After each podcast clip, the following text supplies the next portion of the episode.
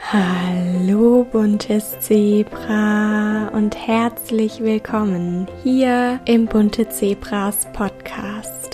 Mein Name ist Saskia und ich freue mich, dass dich dein Weg zu mir und meinem Podcast geführt hat. Hier erwarten dich Inhalte rund um das Thema Essstörung, wobei ich mich gezielt auf den Heilungsweg konzentriere und darauf, dir von meinem Weg aus der Essstörung zu erzählen und Inspiration sowie Tipps für deinen eigenen Weg mitzugeben. Und heute habe ich ein wunderschönes und inspirierendes Interview für dich. Ich habe mich mit der lieben Janice unterhalten, die du von Instagram unter dem Namen X Finally Alive X kennst. Das Interview mit Janice ist definitiv eins meiner liebsten Interviews im Bunte Zebras Podcast. Zum einen, weil Janice eine total ja, warme, beruhigende und feinfühlige Art hat, zum anderen aber auch, weil sie aufgrund ihrer eigenen Geschichte mit jahrelanger Magersucht und der vollständigen Recovery unglaublich viele wertvolle Dinge zu sagen hat. Im Interview haben wir über ihren Weg, die Angst vor der Zunahme und dem Kontrollverlust, vegane und intuitive Ernährung, Janice Arbeit und vieles mehr gesprochen. Du merkst schon, das Interview geht ziemlich deep, deshalb wünsche ich dir ganz viel Freude beim Anhören. Ich freue mich so sehr, dich, liebe Janice, heute im Bunte Zebras Podcast begrüßen zu dürfen. So schön, dass es geklappt hat und du da bist. Ich verfolge deinen Weg und dich ja auch schon längere Zeit auf Instagram, aber es gibt vielleicht auch noch die ein oder andere Zuhörerin beziehungsweise den ein oder anderen Zuhörer, der dich noch nicht kennt. Deshalb würde ich dich zum Einstieg gerne fragen, wer du bist, wo du herkommst und was du so machst. Ja, hallo, ich freue mich auch sehr, sehr doll, hier dabei zu sein. Es ist auch mein erster Podcast, also auch mein erstes Interview. Und genau, ich bin Janice, ich bin 21 Jahre alt und komme aus NRW. Und von Instagram kennst du mich vielleicht von X Finally Alive X. Da bin ich, glaube ich, jetzt seit Ende 2018 unterwegs, also auch schon eine ganze Weile. Mhm. Und ja, bin jetzt quasi vom nur Teiler meines Lebens auch irgendwie zu einem Coach geworden und bin vegane Ernährungsberaterin. Vielen Dank für deine Vorstellung. Wer dich auf Instagram kennt, der weiß natürlich auch von deiner eigenen Geschichte mit Essstörungen. Und ich würde dich gerne fragen, welchen Einfluss deine Geschichte und deine Vergangenheit mit der Essstörung auf das, was du heute machst, hatte. Ja, also ich würde sagen, dass es sehr, sehr viel Einfluss darauf hat, was ich heute mache. Und früher habe ich immer so gedacht, ähm, die Magersucht ist quasi meine Strafe. Ich habe mich immer gefragt, warum, warum ich, warum muss ich mit dieser Krankheit leben, wieso muss ich mir von dieser Krankheit das Leben kaputt machen lassen. Aber dann mit der Heilung habe ich dann verstanden, dass es einfach irgendwo meine Bestimmung geworden ist, anderen dabei helfen zu können, das zu bewältigen, was ich geschafft habe. Und ohne diese Krankheit hätte ich gar nicht das Verständnis dafür, für diese Krankheit und könnte mich auch gar nicht so gut in meine Klientin hineinfühlen oder in den Einzelnen da draußen hineinfühlen, wenn Fragen kommen. Es ist halt einfach nicht so aus dem Lehrbuch, mhm. sondern wirklich aus meiner tiefsten Seele, was ich da mitgenommen habe. Und ja, ich bin einfach wirklich tatsächlich sogar dankbar dafür, dass ich diesen Weg gehen durfte. Mhm. Das kenne ich so gut und kann ich auch bestens nachvollziehen. Ich habe mich auch viele, viele Jahre gefragt, wieso ausgerechnet mich diese Krankheit getroffen hat. Und dadurch habe ich ganz stark so eine ablehnende Haltung gegenüber der Krankheit eingenommen, bis ich irgendwann dann auch durch verschiedene Coachings und die Arbeit an und mit mir selbst verstanden habe, dass es weniger der Kampf gegen die Essstörung ist, sondern vielmehr ein Hinschauen gemeinsam mit ihr, um dann eben auch verstehen zu können, was die Erstörungen mir sagen und was sich über sie auszudrücken versucht. Und wie kam es bei dir zu diesem Umdenken? Du hast gerade auch gesagt, dass du ganz lange den Kampf gegen die Essstörung geführt hast und irgendwann aber gemerkt hast, dass es vielleicht auch deine Bestimmung ist? Was hat dir dabei geholfen, eine andere Perspektive einnehmen zu können? Das war definitiv der Blick nach innen. Die Essstörung ist ja etwas, was sehr viel im Außen passiert und mhm. etwas, das sich auch dann häufig so anfühlt, als ob man einfach nur auf eine bestimmte Art und Weise aussehen möchte, ein bestimmtes Gewicht haben möchte, eben besonders dünn sein möchte oder besonders perfekt. Aber im Endeffekt ist da ja was hinter. So, die mhm. Essstörung kommt ja nicht einfach nur so in dein Leben. Meine Therapeutin hat früher mal ganz süß gesagt, dass meine Essstörung so ein bisschen wie meine Alarmanlage ist. Aber heute würde ich fast sagen, dass sie nicht nur das ist und mich darauf hinweist, was oder darauf hingewiesen hat, was schiefgelaufen ist quasi in meiner Vergangenheit oder was mich verletzt hat oder auch heute immer noch verletzt, sondern sie ist zu einem Kompass geworden, der mich dahin führt, wo ich eigentlich wirklich hingehöre. Also wenn ich zum Beispiel auch heute immer noch merke, okay, in irgendeinem Lebensbereich geht's mir gerade nicht gut ähm, und ich merke wieder, okay, da kommen wieder diese Gedanken, dann weiß ich, okay, ich muss hier aufpassen und gucken, was eigentlich wirklich gerade gut für mich ist. Und es hat mir sehr, sehr geholfen, nach innen zu schauen, in die Meditation zu gehen, Yoga zu machen, mich einfach mit mir und meiner Seele zu beschäftigen und nicht die ganze Zeit nur mit dem, was im Außen ist, meiner Ernährung, mhm. meinem Spiegelbild, meinem Gewicht. Ja, richtig schön erklärt. Vor allen Dingen, ja, die Essstörung auch als eine Art Kompass zu sehen. Das finde ich ein richtig anschauliches und tolles Beispiel. Und Jetzt hast du gerade darüber gesprochen, dass du natürlich auch heute noch Tage oder Phasen hast, in denen die Gedanken an die Essstörung oder Gedanken, die um die Essstörung kreisen, präsenter sind als an anderen. Wie gehst du heute mit solchen Tagen um oder auch Tagen, an denen du ein schlechtes Körpergefühl hast? Ja, also ich finde es auch ganz, ganz wichtig zu sagen, dass selbst wenn man zu 100 Prozent geheilt ist, immer noch Tage hat, an denen es einem nicht gut geht und an denen die Stimme auch mal lauter wird. Ja. Ich würde es dann gar nicht mehr sagen, dass es die Essstörung ist, die mit mir redet, aber einfach mein innerer Kritiker. Und wenn ich merke, okay, jetzt will sich das schon wieder irgendwie in gewisser Weise auf das Essen auswirken, dann nehme ich meinen Körper da komplett raus. Also dann sage ich auch, okay, stopp. Also wirklich, ich sage in meinem Kopf, stopp, wenn ich merke, da ist wieder so ein Gedanke. Es automatisiert sich natürlich auch irgendwann, ne? Also wenn mhm. man sehr, sehr viele Jahre, ich habe jetzt fast über acht Jahre eine Anorexie gehabt, dann ist es klar, dass das nicht einfach von heute auf morgen verschwindet und auch nicht innerhalb von einem Jahr komplett verschwindet. Der Kopf hat sich halt irgendwo an diese Stimme auch gewöhnt. Mhm. Und dann sage ich immer, stopp, du hast nicht recht, wenn sie zum Beispiel sagt, du musst abnehmen. Wenn ich das merke, dann gucke ich wirklich, okay, was ist gerade in meinem Leben los?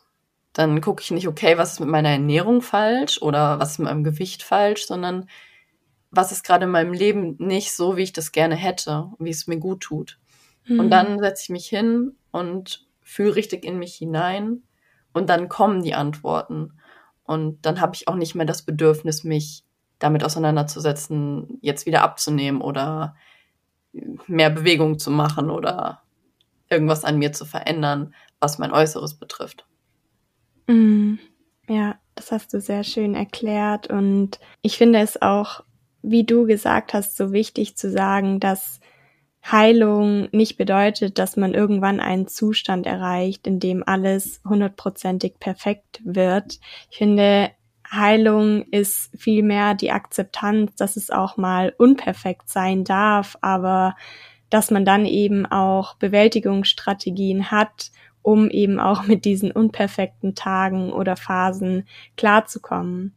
Und du hast auch gesagt, dass es dann eben darum geht, sich selbst zu begegnen und sich zu fragen, was ist gerade eigentlich wirklich los? Und diese Fragen habe ich mir auf meinem eigenen Heilungsweg auch ganz oft gestellt, kann mich aber auch noch sehr gut an Zeiten erinnern, in denen ich mir diese Fragen gar nicht stellen wollte, weil ich quasi Angst vor meiner Antwort hatte. Und anstatt mich dann wirklich mal hinzusetzen und hinzuschauen, wo es weh tut, bin ich dann vor mir, meinen Gedanken und Gefühlen im wahrsten Sinne des Wortes weggelaufen und habe mich voll und ganz dem Bewegungsdrang hingegeben, bin ständig zum Sport gegangen, um mich irgendwie abzulenken. Kennst du diese Ablenkungsstrategien auch und was hat dir die Kraft gegeben, dann irgendwann auch deinen Mut zusammenzunehmen und zu sagen, nein, ich richte jetzt meinen Blick nach innen und frag mich, was ist gerade eigentlich wirklich los? Ja, das hatte ich definitiv auch. Und ich finde, bei mir war es sehr extrem, dass ich wirklich versucht habe, von meiner inneren Welt wegzulaufen durch die Essstörung. Viele erzählen mir auch, dass sie versuchen, sich damit zu betäuben. Und das war mhm. definitiv mhm. auch so bei mir. Also gerade wo die Essstörung nochmal so richtig ausgebrochen ist, wo ich eigentlich schon dachte, okay, ich habe es geschafft, war ein Moment in meinem Leben, wo ich einfach die ganzen Gefühle, die ganze Trauer, diese ganze Ablehnung, die ich erfahren habe, nicht ertragen konnte. Mhm. Und dann war einfach in meinem Kopf klar, okay, jetzt muss ich wieder zumachen. Ich ertrag's nicht. Ich muss mich schützen. Und habe dann halt auch irgendwie mich zum einen im Sport irgendwo verloren, weil ich gedacht habe, ja, wenn du dich bewegst, dann kannst du nicht nachdenken. Oder wenn du weniger isst, dann hast du keine Kraft mehr, um zu spüren, tatsächlich sogar. Mhm. Und irgendwann war ich aber an dem Punkt, wo ich mir gedacht habe, so kann es nicht weitergehen. Ich kann nicht mein ganzes Leben von mir selber wegrennen. Das funktioniert so nicht. Und schon gar nicht, wenn ich heilen möchte. Mhm. Wenn ich heilen möchte, kann ich nicht ewig so tun, als ob da nichts ist und es einfach alles nur ins Außen verlagern. Also habe ich meinen ganzen Mut zusammengenommen und habe mich auf diese Yogamatte gesetzt. Erstmal mit der Intention, Yoga zu machen. Okay, Bewegung, wieder Ablenkung. Aber ich habe sehr, sehr schnell gemerkt, da ist mehr. Da ist so viel, was raus möchte. Und ich habe viel geweint auf der Yogamatte. Und ich habe mich irgendwann nicht mehr bewegt und einfach nur hingesetzt, in mich hineingespürt. Und da kam so viel hoch. Und ich hatte so eine, eine Angst, dass mich das zerfetzen würde. Aber es hat es nicht. Es hat das reingewaschen, was in mir war. Und ich konnte endlich hinter die Türen blicken, die ich mir selber die ganze Zeit zugehalten habe. Also da war nichts anderes, was gesagt hat, nein, du kannst nicht gesund werden, nein, du kannst das nicht fühlen. Das war ich selbst. Mhm. Und als ich dann erkannt habe, okay, ich selber habe die Macht quasi über mich und meine Gedanken, da wurde mir klar, ich kann auch entscheiden, ob ich heilen möchte oder nicht. Ob ich mich mhm. auf diese innere Reise begeben möchte oder nicht. Und ich habe es getan und ich bin so dankbar dafür, dass ich so mutig war. Ja. Ja, ich bin auch sehr dankbar, dass du dich auf den Weg gemacht hast und dass du heute immer noch da bist und dass es dich gibt. Und ich habe gerade richtig Gänsehaut bekommen, als du das so ja, veranschaulicht ausgesprochen hast. Und da ist mir auch nochmal wichtig, das zu wiederholen, was du vorhin schon gesagt hast, dass es halt wirklich auch darum geht, zu verinnerlichen, dass hinter der Essstörung mehr steckt und dass nicht der Körper und das Essen die eigentlichen Probleme sind, sondern dass die Essstörung eine Funktion hat und mir hat es super stark geholfen zu verinnerlichen, der Körper und das Essen sind nicht die eigentlichen Probleme, weil immer wenn dann etwas in meinem Leben hochkam, immer wenn es Herausforderungen oder schwierige Phasen und Momente gab, konnte ich dieses Wissen abrufen und konnte mir auch sagen, dass es in dem Moment nichts bringt, das Problem zu versuchen, auf einer Ebene zu lösen, auf der es gar nicht entstanden ist. Und dementsprechend konnte ich irgendwann dann auch aufhören, über das Essen und meinen Körper die Herausforderungen und Probleme in meinem Leben zu kompensieren und zu bewältigen. Und es ist auch super wichtig, was du gesagt hast, dass es dann natürlich erstmal sein kann, dass es ja, ich sag jetzt mal, schlimmer wird am Anfang, weil eben all die Gefühle und Emotionen, die man über Jahre zu unterdrücken versucht hat, wie so hochgespült werden. Ich stelle es mir gerade so ein bisschen vor wie so ein verstopftes Rohr, in dem sich lauter Dreckschichten angesammelt haben und dann geht man dahin mit so einem Pömpel und dann spült's natürlich erstmal die ganze Scheiße nach oben, aber etwas später ist das Rohr dann eben auch wieder frei und dann ist da wieder Platz zu fließen. Und deswegen, ja, danke ich dir einfach sehr für diese anschauliche Darstellung. Und du hast ja gerade auch gesagt, dass das natürlich ein Weg war, der mit ganz viel Angst verbunden war.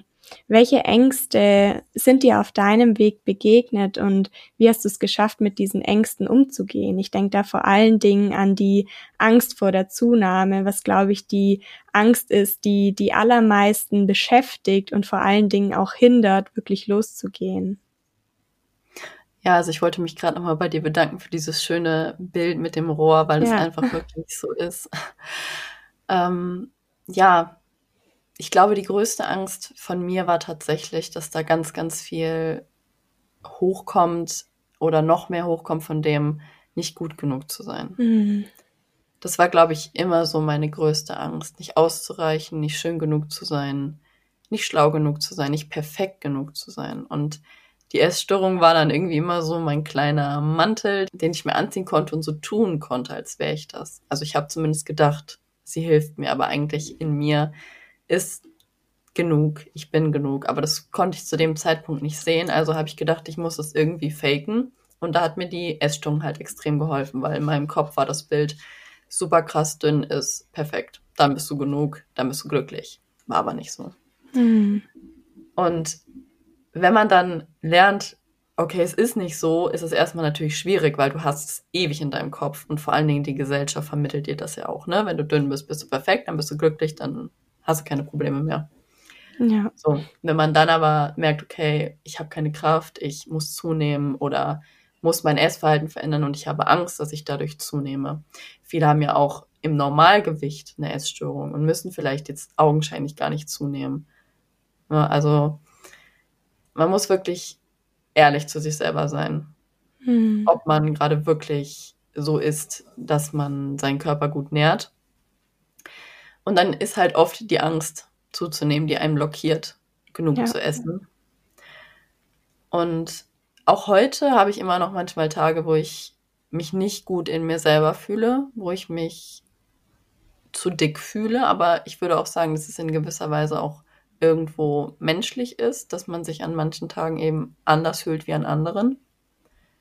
Aber die Angst vor der Zunahme, wie ich die bewältigt habe, war einfach tatsächlich zu sehen, okay, es geht ja nicht ums Gewicht. Mhm. So. Und wenn ich mehr wiegen würde, wäre ich immer noch genauso wertvoll wie jetzt, weil mein Gewicht ja nicht meinen Wert ausmacht.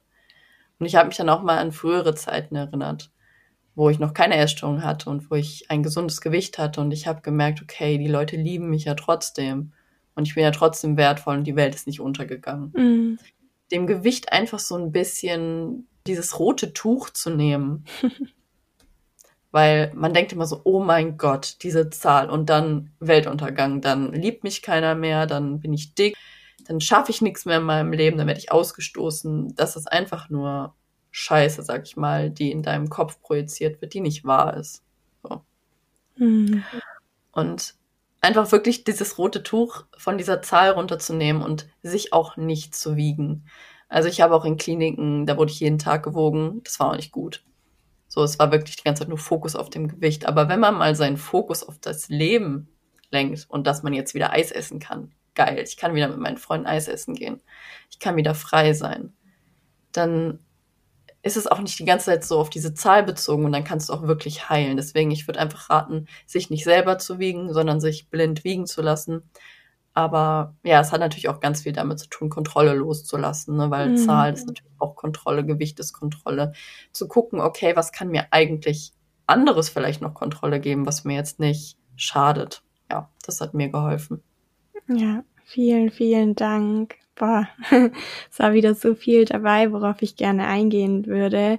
Ich finde das Konzept vom täglichen Wiegen in Kliniken auch sehr, sehr fragwürdig, vor allen Dingen, weil dahinter, zumindest war es in den Kliniken, in denen ich gewesen bin, auch immer so eine Art Belohnungssystem stand. Und dann war die Zunahme immer an irgendwelche Bedingungen geknüpft. Sprich, wenn ich zunehme, dann darf ich übers Wochenende nach Hause oder dann dürfen mich meine Freunde besuchen und, und, und.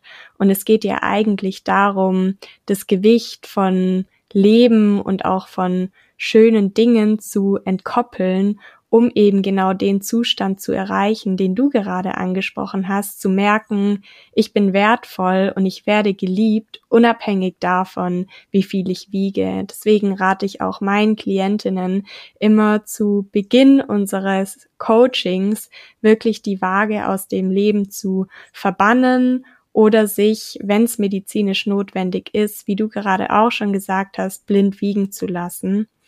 Und es ist tatsächlich so, dass dahinter oft die Angst vor dem Kontrollverlust steht, wo ich aber glaube, dass man sich dem einfach stellen muss. Denn wichtig zu verstehen ist ja, dass die Essstörung und auch damit einhergehende Verhaltensweisen wie das Wiegen immer eine vermeintliche Kontrolle mit sich bringen.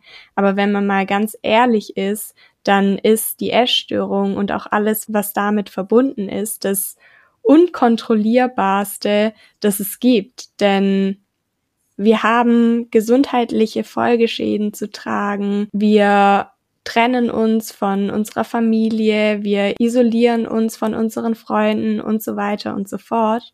Und das spricht in meiner heutigen Welt und aus meiner heutigen Sicht alles andere als Kontrolle an.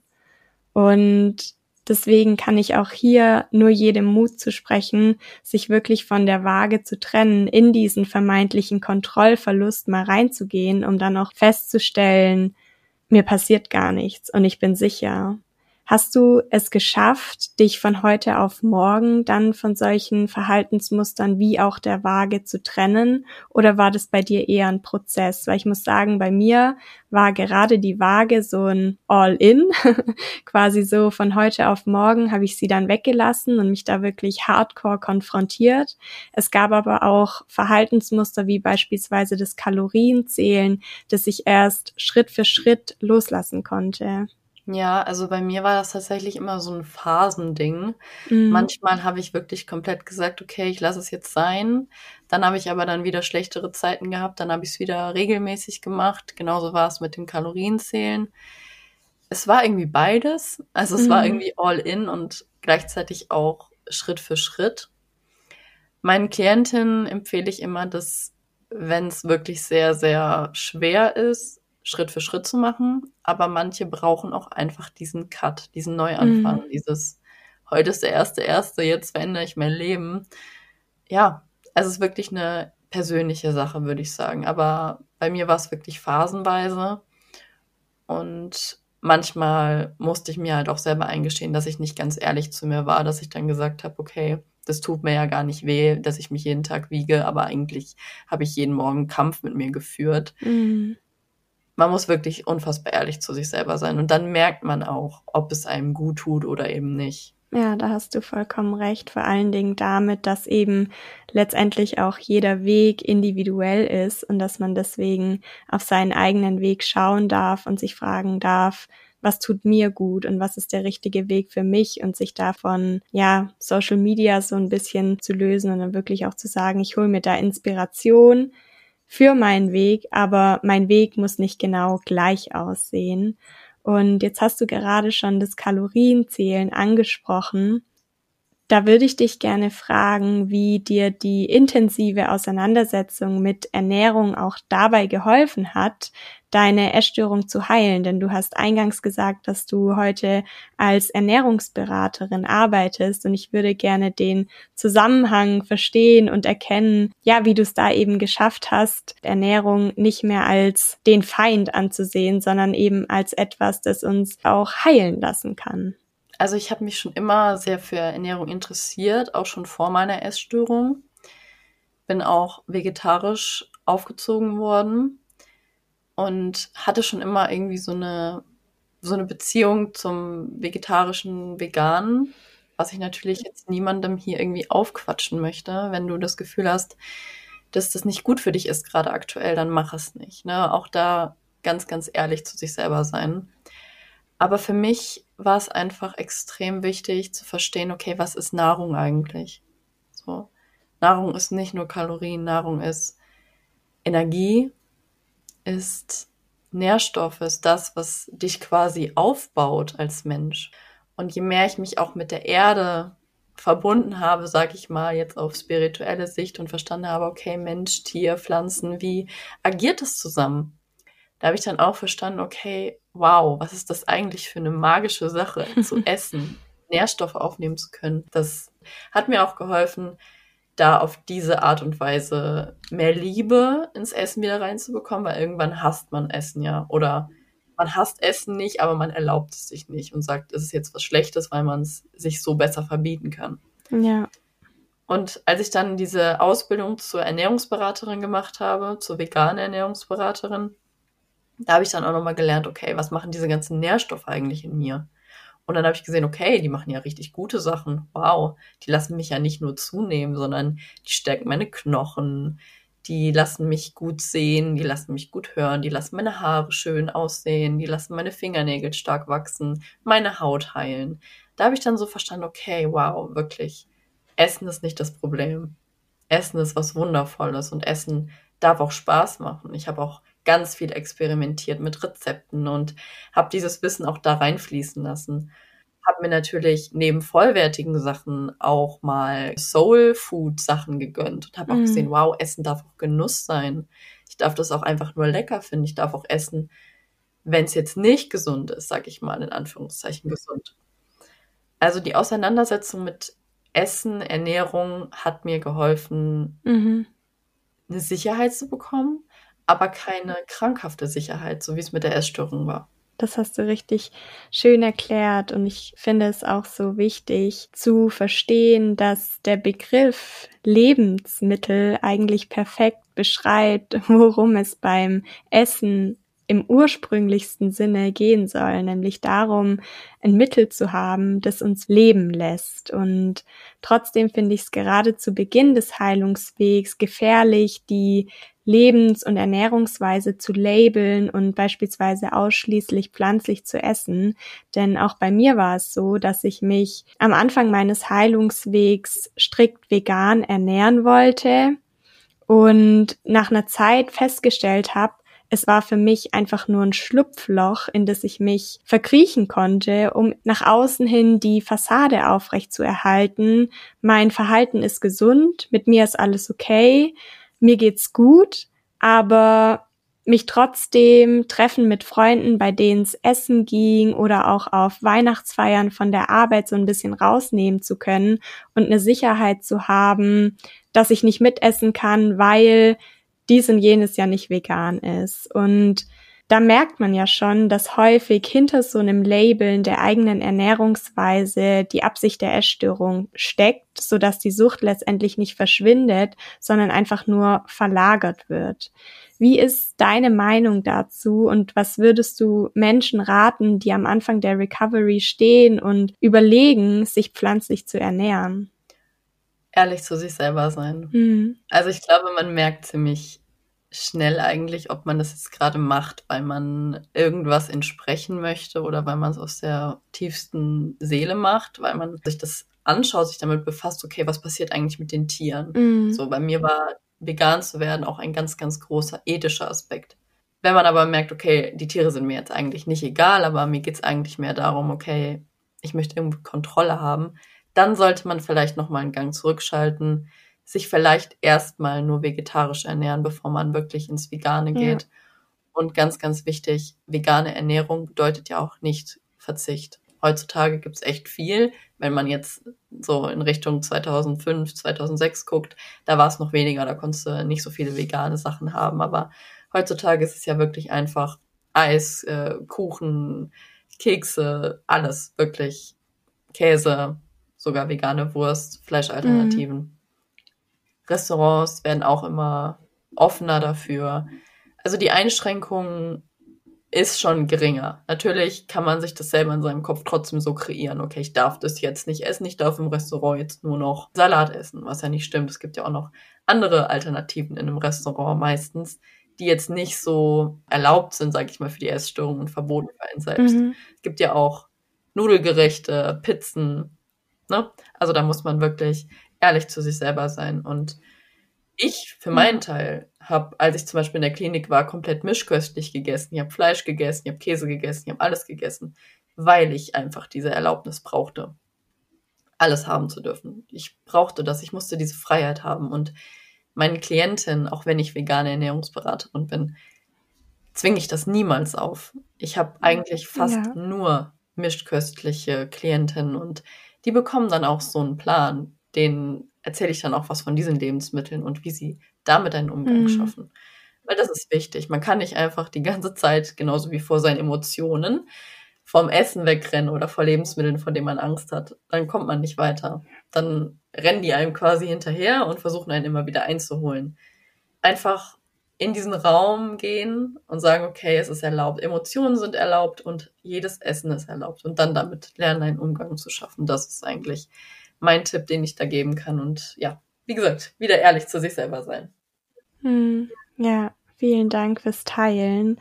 Ich habe mir, während du gesprochen hast, Notizen gemacht und es war so lustig, weil du dann genau das angesprochen hast, was ich mir notiert habe, weil es eben auch für mich ganz wichtig war, mir dann die vollkommene Erlaubnis zu geben, alles zu essen, worauf ich Lust habe.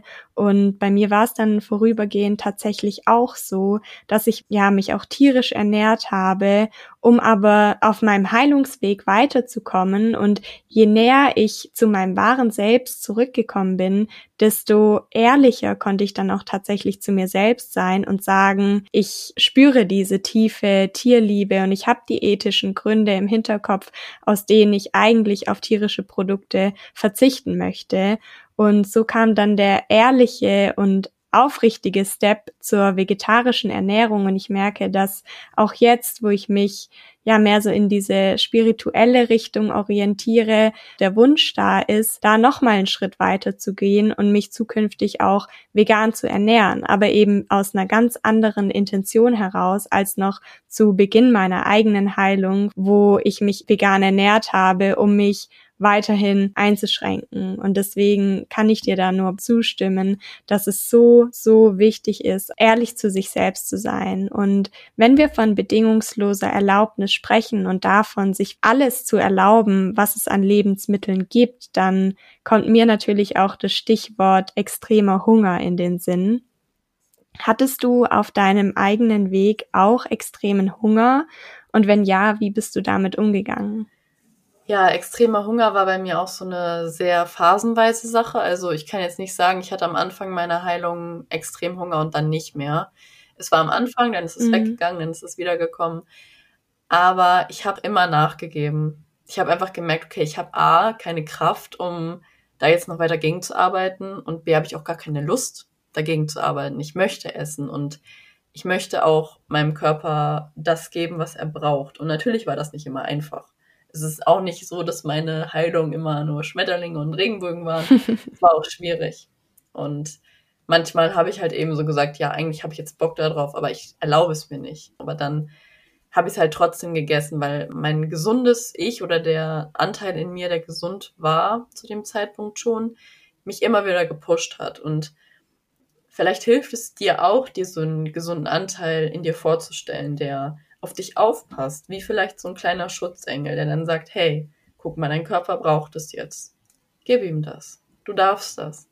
Also, dass man sich in seinem Kopf so ein bisschen einen Gegenpol zur bösen Essstörung in Anführungszeichen schafft, der einen da so ein bisschen rausbegleitet und auch Argumente hat gegen die Stimme der Essstörung, mhm. die dann sagt, nee, du hast jetzt schon eine Pizza gegessen, du darfst jetzt nicht noch Eis essen. Ja, ich finde, dass so ein Beispiel den extremen Hunger auch sehr gut verdeutlicht und eigentlich auch sehr gut zeigt, dass er eben nicht da ist, um uns zu schaden oder uns dick zu machen, sondern dass es eben letztlich der Hunger ist, der uns auch heilen lässt. Denn ich habe das auch in einem meiner älteren Blogartikel und Podcast-Folgen so beschrieben, dass wenn man eine Freundin über einen längeren Zeitraum nicht sieht und sie dann nach einigen Monaten mal wieder trifft, dass dann wenige Minuten nicht ausreichen würden, um sich irgendwie so auf den neuesten Stand zu bringen und zu erzählen, was so im Leben der jeweils anderen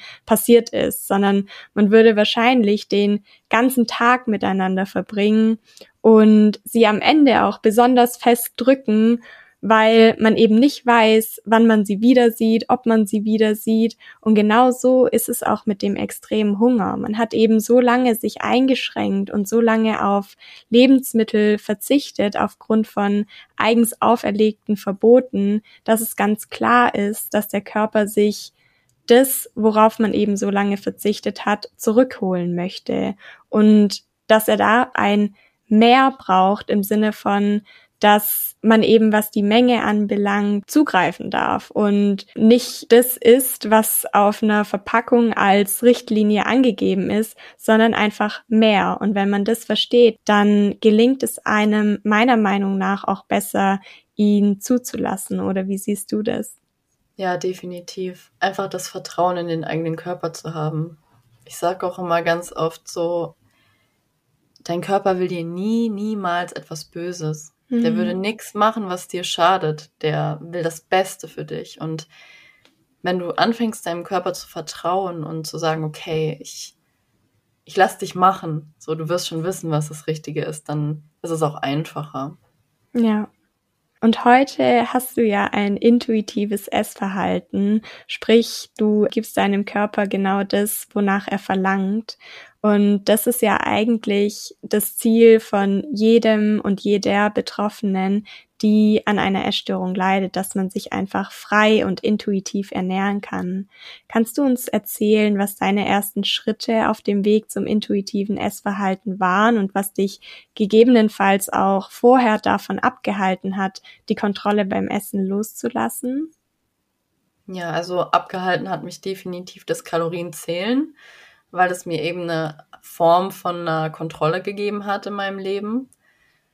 Aber im Endeffekt war es dann auch das erstmalige Kalorien erhöhen. Also mhm. Also wirklich zu sagen, okay, das reicht nicht, wenn ich nur diese Menge esse.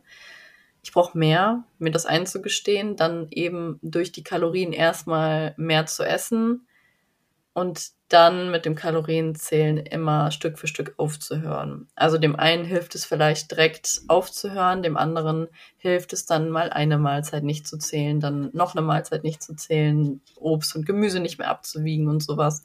Also das ist wirklich auch sehr individuell, wie schnell man da vorangeht, sage ich mal. Mhm. Aber im Endeffekt war mein erster Schritt zum intuitiven Essen genug zu essen, weil man kann nicht aus einem Mangel heraus Fülle erschaffen, sag ich mal. Ja. Und dann natürlich sich ganz, ganz doll mit sich selber auseinanderzusetzen. Habe ich Hunger? Worauf habe ich Hunger? Welche Mengen brauche ich? Welche Lebensmittel mag ich eigentlich überhaupt? Mhm. Zu welchen Zeiten habe ich Hunger? Habe ich Nachtshunger? Wenn ja, warum habe ich Nachtshunger? Habe ich vielleicht heute Abend zu wenig gegessen? So. Also sich dann auch wirklich mal so ein bisschen mit seinem Körper oder ein bisschen viel mit seinem Körper auseinanderzusetzen. Ja, vollkommen richtig. Und es kann natürlich auch teilweise sehr schmerzhaft sein, wehtun und ja auch schwierig sein, sich diese Fragen zu stellen. Deshalb ist es ja so schön, dass es Menschen wie dich gibt, die einen eben auf so einem Weg zum intuitiven Essverhalten unterstützen. Ich deute damit so ein bisschen auf dein zwölf Wochen Intuitive Eating Programm an, das du ja vor kurzem auf Instagram vorgestellt hast. Kannst du uns mal erzählen, was dieses Programm ist und wie es Menschen, die an einer Essstörung leiden, helfen kann? Sehr gerne. Ja, das Programm ist eigentlich so ein bisschen ein an die Hand nehmen, in diesen Prozess reinzugehen weil es gerade eben am Anfang sehr, sehr schwer sein kann, von einer Diät oder von dem Kalorienzählen direkt intuitiv zu essen, weil man weiß ja gar nicht, wo fange ich an, was ist überhaupt eine normale Menge, was ist Hunger, was ist Sättigung, ich spüre da gar nichts mehr oder ich spüre es extrem. Hilfe, ich weiß gar nicht, wo ich anfangen soll. Wenn man sich dafür entscheidet, mein Coaching zu machen, wird man da sehr, sehr weich aufgefangen und gebettet und dann schauen wir Schritt für Schritt, okay, was bist du überhaupt für ein Ernährungstyp? So, was sind deine Lieblingslebensmittel? Was sind so deine Blockaden? Was blockiert dich eigentlich am meisten? Ist es das Gewicht? Ist es das Bild nach außen? Das wird sich alles ganz genau angeschaut. Man bekommt ein tolles Workbook, wo ich ganz, ganz viel Liebe und ganz, ganz viel Arbeit reingesteckt habe. Und natürlich auch ganz, ganz viel persönliches Wissen, was intuitive Ernährung überhaupt ist, was dich blockiert und was dich auch dahin führen kann. Und in zwölf Gesprächen, die 60 Minuten gehen, reden wir auch über Alltägliches, weil für mich ist nicht nur Ernährung das Thema, sondern auch, was geht in dir vor. Meistens ist das sogar ein bisschen mehr, was eigentlich dann hilft, wenn man darüber redet. Aber eben, ja, das quasi an die Hand genommen werden und auch der Ernährungsplan, der jetzt, oh mein Gott, Ernährungsplan, ist das nicht wieder wie eine Diät oder wie Kalorienzählen? Nein, der Ernährungsplan ist quasi dein Startschuss. Dein, okay, ich zähle jetzt keine Kalorien mehr, ich wiege nichts mehr ab, ich ernähre mich nach diesem Plan und von daraufhin kann man dann Stück für Stück immer mehr loslassen mhm. und fühlt sich dabei geschützt, gehalten, sicher, aber eben nicht auf eine kontrollierende oder krankhafte Art. Ich kann mir sehr gut vorstellen, dass es da draußen ganz viele gibt, die sich jetzt dafür interessieren und für die das Programm auch tatsächlich das Richtige sein kann. Deswegen verlinke ich es auch super gerne in den Show Notes und hoffe, dass es genau die Menschen erreicht, die es brauchen. Auf deiner Website habe ich gelesen, dass du Menschen auch dabei unterstützt, ein besseres Bauchgefühl zu bekommen. Und viele Betroffene von Essstörungen leiden ja auch unter Blähbauch, Bauchschmerzen, Intoleranzen oder sonstigen Verdauungsbeschwerden infolge der Erkrankung. Hast du hier noch ein paar Tipps, die du mitgeben kannst, um ein besseres Bauchgefühl zu bekommen? Ja, gerne. Also häufig muss man auch da erstmal ein bisschen nachsichtig mit seinem Körper sein, ja. weil man hat dem echt Sachen angetan, die nicht so nett sind und hat ihm halt einfach wirklich ein Grundbedürfnis verwehrt, was zum Leben dazugehört. Und natürlich ist dann auch der Magen- und der Darmbereich einfach so ein bisschen aus der Übung. Oder halt ein bisschen überfordert mit dem zu viel, zu wenig, hin und her und auf und ab. Und deswegen erstmal ganz, ganz viel Liebe und Zuneigung seinem Körper geben. Wenn man merkt, okay, ich habe Bauchschmerzen, dann nicht Sport zu machen, sondern sich hinzulegen mit einer Wärmflasche, sich Ruhe zu geben, in seinen Körper hineinzuspüren und an diese Stellen einfach seine Liebe zu senden und seine Aufmerksamkeit. Was natürlich sonst immer sehr, sehr gut hilft, ist erstmal eine schonendere Ernährung. Gerade wenn man von einer sehr, sehr restriktiven Ernährung kommt, nicht direkt alles in Vollkorn zu essen oder super viel Gemüse zu essen oder super viele Ballaststoffe halt einfach, ne? Oder Hülsenfrüchte, irgendwas, was bläht, Linsen, Zwiebeln, ist alles vielleicht für den Anfang erstmal nicht so gut. Man muss dann wirklich erstmal, hört sich jetzt blöd an, aber erstmal wieder wie so ein kleines Kind anfangen, das mhm. erstmal wieder zu lernen. Der Magen muss es erstmal wieder lernen zu verdauen. Und deswegen ist es auch vollkommen okay, wenn du am Anfang erstmal nur Toastbrot isst oder weiße Nudeln. Du musst nicht Vollkorn essen, nur weil das jetzt so gesund ist. Dein Körper kann das vielleicht gerade einfach noch nicht so aufnehmen. Und auch zum Thema Frisobin. Ich habe in der Klinik immer gedacht, oh mein Gott, warum gebt ihr mir Frisobin? Warum tut ihr mir das an?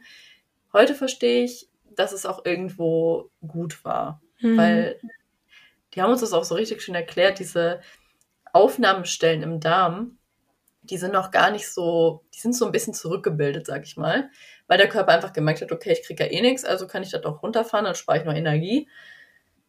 Die müssen sich erstmal wieder daran gewöhnen, überhaupt Nahrung aufzunehmen. Und ja, sich einfach Zeit geben und Liebe. Und natürlich so kleine Hausmittelchen helfen dann auch immer ganz gut. Fenchel, Aniskümmel als Gewürz, als Tee. Es gibt auch gute Medikamente, sag ich mal. Ich tendiere da immer eher zur ja, natürlichen Medizin. Also ich tendiere da immer eher zu so Hausmittelchen mhm. oder Globelis helfen auch teilweise sehr, sehr gut, was das angeht. Vielen Dank fürs Teilen, richtig schön und vor allen Dingen sehr, sehr wertvoll, was du gesagt hast, was du mitgegeben hast. Ich habe mir das irgendwann auch verinnerlicht, da ich selbst so lange unter Verdauungsbeschwerden gelitten habe, zum Teil auch immer noch, dass wenn ich einen Blähbauch habe, der Blähbauch kein dicker Bauch ist, sondern ein heilender.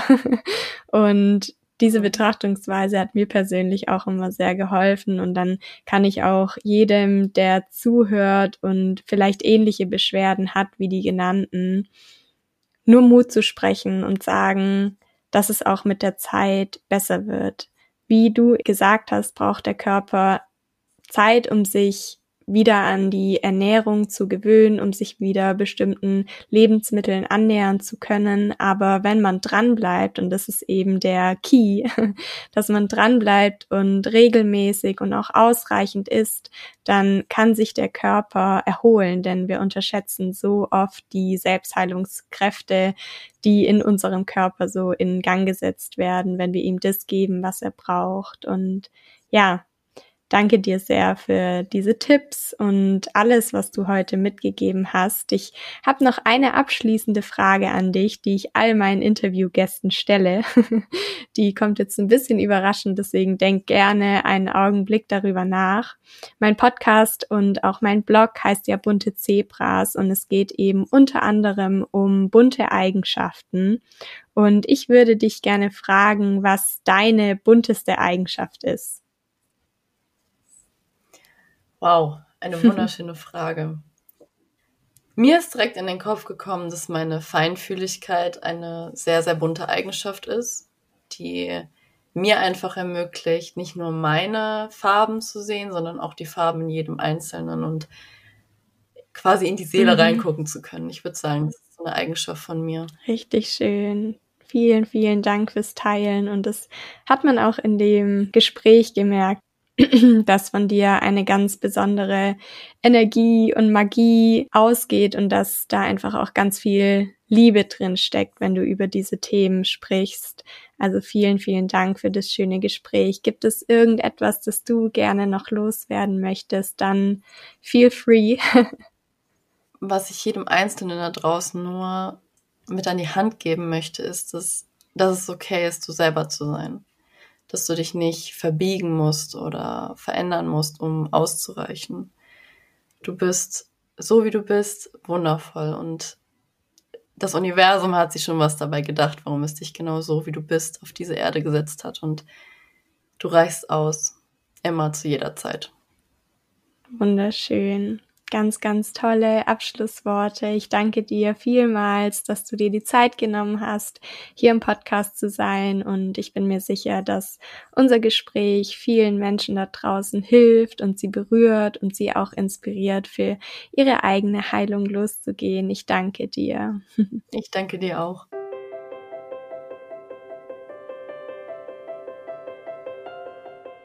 Ich glaube, ich habe nicht zu viel versprochen, als ich vorhin gesagt habe, dass das Interview sehr inspirierend und deep ist. Ich hoffe, das Interview mit Janice hat dir genauso gut gefallen wie mir und du konntest dir daraus das ein oder andere mitnehmen.